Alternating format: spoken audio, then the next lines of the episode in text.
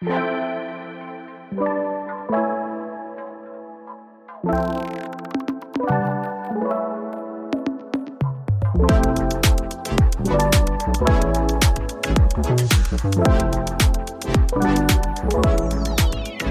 Bonjour à toutes et à tous, euh, au programme d'aujourd'hui le coup d'état militaire au Burkina Faso. Ce pays d'Afrique de l'Ouest, voisin du Mali, a été le théâtre d'un soulèvement militaire. En effet, lundi 24 janvier, lors d'une allocution télévisée, le mouvement patriotique pour la sauvegarde et la restauration a affirmé avoir pris le pouvoir. À la tête de ce mouvement militaire, le lieutenant-colonel Paul-Henri Damiba.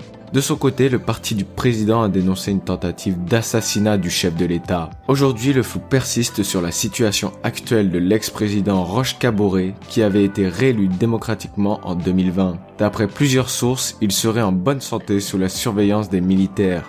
Mais finalement, quelles sont les raisons qui ont poussé les militaires à reprendre le pouvoir?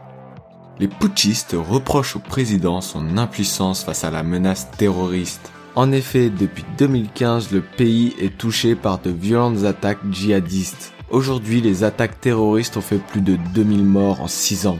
Ce sont donc 1,5 million de personnes qui ont fui leur lieu d'origine pour vivre dans une autre région du Burkina Faso. La colère de la population et de l'armée a atteint son sommet en novembre dernier lors de l'attaque d'un détachement de militaires. Au cours de cette funeste journée, on déplore une cinquantaine de gendarmes morts ainsi qu'une dizaine de civils. Face à ces événements, les Burkinabés descendent dans les rues pour manifester leur mécontentement contre le gouvernement. Les militaires au pouvoir dénoncent la dégradation continue de la situation sécuritaire et l'incapacité du pouvoir à faire face à la situation. Au Burkina Faso, ce coup d'État surprend personne. Il y a deux semaines déjà, des militaires soupçonnés de projeter un coup d'État avaient été arrêtés.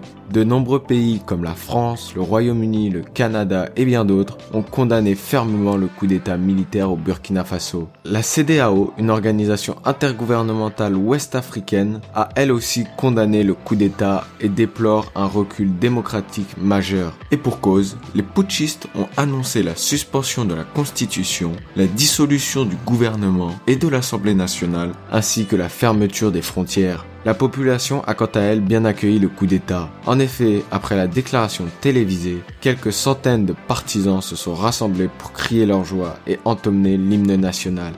Finalement, il s'agit du troisième coup d'État militaire en moins d'un an dans la région, après celui du Mali et de la Guinée. Le manque de stabilité politique de la région questionne sur la fiabilité des actions françaises menées au Sahel dans le cadre de l'opération Barkhane. C'était une semaine, une info. On se retrouve dimanche prochain pour un nouvel épisode.